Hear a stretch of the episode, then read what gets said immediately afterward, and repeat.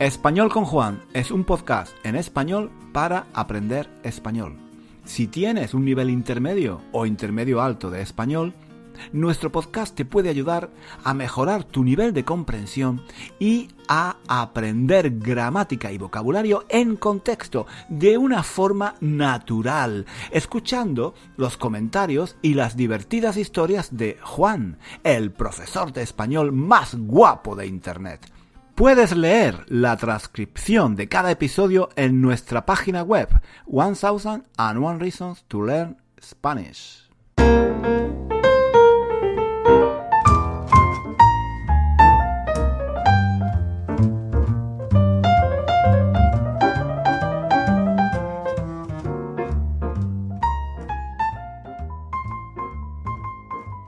¿Cómo pasa el tiempo? ¡Qué locura!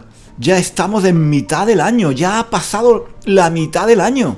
¿Os acordáis de la noche vieja pasada? Pues ya han pasado más de seis meses. Parece mentira. Ya no queda casi nada para el final del año. Ya mismo estamos otra vez deseándonos feliz Navidad y feliz Año Nuevo, comprando regalos estúpidos para nuestros amigos y familiares, pensando qué vamos a comer en Navidad o con quién y dónde vamos a pasar la noche vieja. Y lo más importante, lo más importante, ¿de qué vamos a hablar con nuestro cuñado?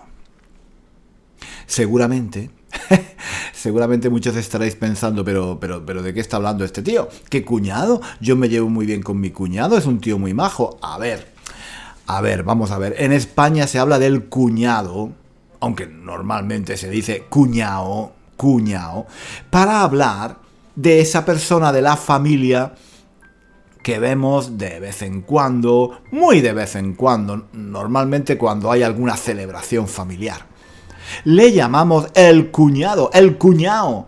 Pero en realidad puede ser un primo, un tío, un sobrino, una suegra, alguien de la familia, pero alguien, alguien que no ves todos los días. Además, el cuñado es normalmente alguien que, que te cae mal, alguien con quien no te llevas bien. Lógico, por eso no lo ves a menudo. Si te cayera bien, lo verías a menudo, ¿no? O sea, Estamos hablando de alguien que no te cae bien, que tienes que ver por obligación en Navidad y en fechas así, donde se supone que toda, que toda la familia tiene que reunirse y, fingir que se quieren mucho y, se echan mucho de menos. En fin, en todas las comidas de Navidad hay un cuñado, ¿no? O, quizá un primo o un tío que no vemos casi nunca y con el que no sabemos de qué hablar, ¿no? Pues bien. Ahora es el momento de pensar en temas de conversación para hablar con ese tipo de personas. Antes de ir a una fiesta, a una cena o a cualquier reunión con gente que no conozco bien, yo suelo hacer una lista de posibles temas de conversación. Que quizás os parezca un poco raro, pero, pero así evito los silencios embarazosos. No hay nada que me dé más angustia que estar con una persona y no saber de qué hablar o qué decir mis amigos mis amigos dicen que soy un soy muy raro, que, que, no hay que hacer ninguna lista de temas, que hay que hablar con la gente de, de lo que surja. Em, y ya está, que hay que improvisar, vamos, improvisar ni hablar con una lista de temas interesantes en el bolsillo, te sientes mucho más seguro. Así no tienes miedo de no saber qué decir o de qué tema, de qué tema hablar cuando, cuando te encuentras sentado al lado de ese cuñado o de ese primo que no ves casi nunca y con el que no sabes de qué hablar. La comida de Navidad es uno es uno de los momentos más angustiosos del año. El 25 de diciembre es ese día horrible en el que tienes que fingir que todo va bien, que te han encantado los estúpidos regalos que te han hecho tus sobrinos, que la corbata roja que te ha regalado tu suegra es maravillosa, que eres feliz, que te gusta tu trabajo, que sigues enamorado de tu mujer, que tus hijos son adorables, que tus sobrinos son unos angelitos, que tu cuñado te cae estupendamente y que estás encantado estás encantado de ver a la familia reunida un año más. ¡Feliz Navidad! Deberían prohibir la Navidad. yo creo que va en contra de los derechos humanos y que, de hecho, acabarán prohibiéndola. Pero mientras tanto, mientras tanto, lo mejor es aceptar las cosas como son y prepararse lo mejor que uno pueda para la próxima comida de Navidad, para el próximo 25 de diciembre. Aún falta mucho, aún falta mucho, me diréis, ni hablar. No falta nada, el tiempo vuela y si no le das, si no te das prisa te cogerá desprevenido, amigo.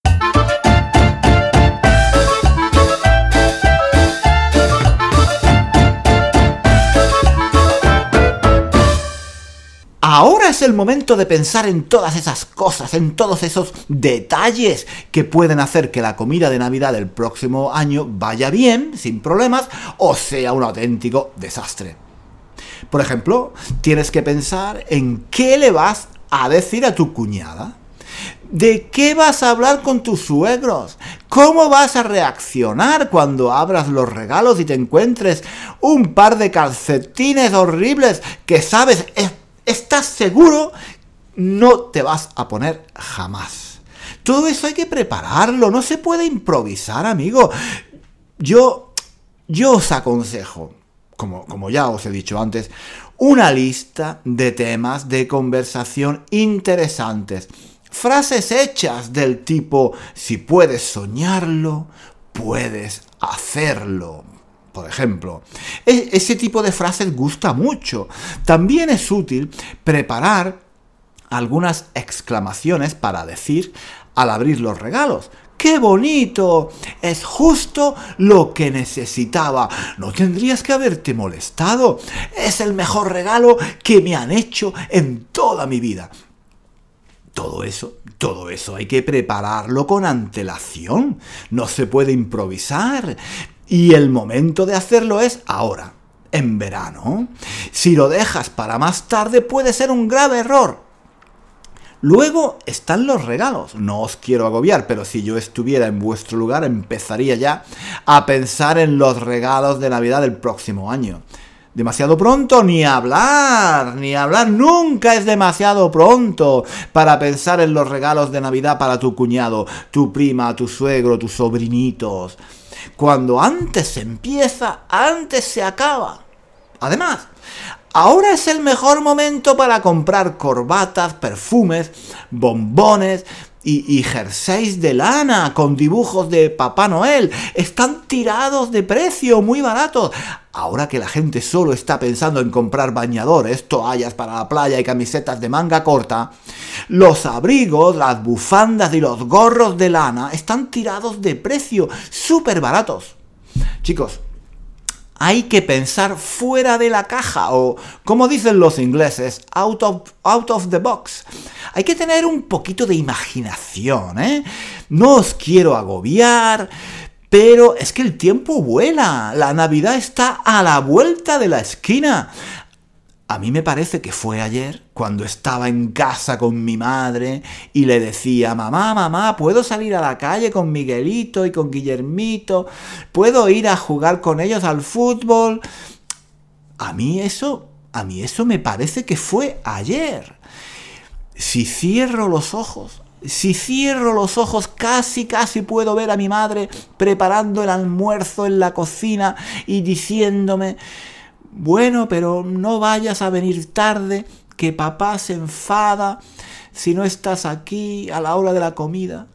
Luego abro los ojos y estoy aquí, estoy aquí calculando cuánto me quedará de pensión cuando me retire y leyendo las etiquetas de la comida para ver, para ver si, lo, si lo puedo comer o no. Me ha dicho el médico que tengo la tensión por las nubes.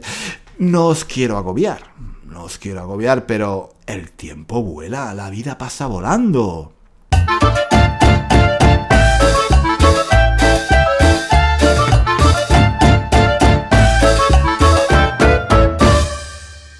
Estoy seguro, estoy seguro de que muchos estaréis pensando, ¿por qué dices que ya queda muy poco para el final del año?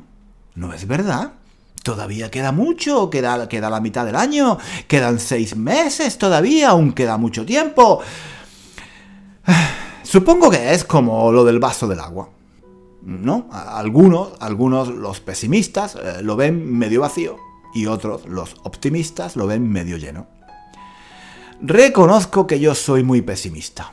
el sábado, el sábado al mediodía, por ejemplo, me parece que me parece que el fin de semana ya se ha terminado. El sábado al mediodía me pongo tristísimo, me amargo, me amargo pensando que, que, ya solo, que ya solo queda un día para que llegue el lunes. Y el domingo, el domingo me parece el día más triste y deprimente de la semana. El domingo es la muerte, la muerte lenta y agónica del fin de semana. El domingo, sobre, sobre todo el domingo por la tarde, me parece insufrible. Eh, eh, es un día, es un día para descansar, pero yo no lo disfruto, no puedo relajarme porque me lo paso, me lo paso pensando en el lunes. ¡Qué rollo! O sea, que prácticamente el único día que me gusta, el único día de la semana que me lo paso bien, el único día que, me puedo mm, relajar un poco es el viernes por la tarde. El viernes por la tarde sí, porque el viernes la semana ya ha terminado y queda todo el fin de semana por delante. Ahora que lo pienso, ahora que lo pienso, creo que yo vivo mucho anticipando el futuro, pensando en lo que va a pasar mañana, ¿no? Vivir así, Vivir así es un sin vivir. ¿Entendéis esta palabra? Sin vivir. Se dice, esto es un sin vivir cuando vivimos en una constante preocupación o con un constante dolor, con, con una constante angustia, estrés, ansiedad. Y eso es lo que me pasa a mí, que siempre estoy viviendo en el futuro, que siempre estoy angustiado, pensando en todo lo malo que puede pasar mañana, en lugar de vivir lo que está pasando hoy. Vivir así es un sin vivir. En fin, que vivo en una angustia permanente. Cuando voy al cine, en lugar de relajarme y disfrutar de la película, me pongo a pensar en lo que voy a cenar después cuando vuelva a casa. Cuando estoy leyendo un libro, en lugar de meterme dentro de la historia, me pongo a pensar en qué haré cuando termine de leerlo. Cuando encuentro un nuevo empleo, en lugar de disfrutar de la experiencia de los nuevos compañeros de trabajo, de las nuevas habilidades que estoy aprendiendo, me pongo a pensar en cuál será mi próximo empleo. Cuando empiezo a estudiar un idioma, en lugar de disfrutar de la experiencia tan enriquecedora que supone aprender una nueva lengua, me pongo a pensar en qué otro idioma aprenderé después, cuál será, cuál será la próxima lengua. Total, que, que nunca estoy contento. Nunca estoy contento. Que siempre, siempre estoy pensando en el futuro. Lo peor es que mm, me pasa lo mismo con, con el amor cuando, cuando conozco, cuando conozco a una mujer, cuando empiezo una relación sentimental con una mujer, en lugar de disfrutar la vida junto a ella, me angustio pensando en qué haré cuando ella me deje. Cuando se termine el amor, cuando ella se vaya con otro, cuando me engañe y, se vaya con su amante, porque claro, dentro de, dentro de mí, dentro de mí estoy seguro de que ella algún día me dejará, me abandonará y se irá con otro. Vivir así es un sin vivir. Es un sin vivir. Bueno chicos, lo dejamos aquí por hoy, ¿no? no os quiero aburrir más. Además, es que tengo que ponerme a escribir la lista de temas de conversación con mi cuñado para el próximo 25 de diciembre y comprar algunos regalos en internet. He visto unas zapatillas de cuadros marrones para la casa aburridísimas. ¿Qué pueden ser? Pueden ser un buen regalo para mi suegro. Quizás se las compre. Bueno, chicas, chicos, eh, lo dejamos aquí por hoy, ¿vale? Eso sí, eso sí, quiero dar las gracias a todos los que me apoyan en Patreon, en PayPal, a todos los que dejáis reviews, eh, reseñas eh, en, en Apple Podcast, a todos los que leéis mis libros, hacéis mis cursos, gracias. Gracias a todos de corazón porque sin vuestra ayuda no podría, no podría continuar haciendo los vídeos y el podcast. Un abrazo a todos. Nos vemos. No, no, no, no, no nos vemos. Eh, nos escuchamos la próxima semana. Hasta luego. Hasta aquí el episodio de hoy. Muchísimas gracias por escuchar hasta el final. Si quieres leer la transcripción de este episodio o de los episodios anteriores de nuestro podcast, visita nuestra página web 1001 Reasons to Learn Spanish. Allí encontrarás también ejercicios y muchos recursos para aprender español. Hasta pronto.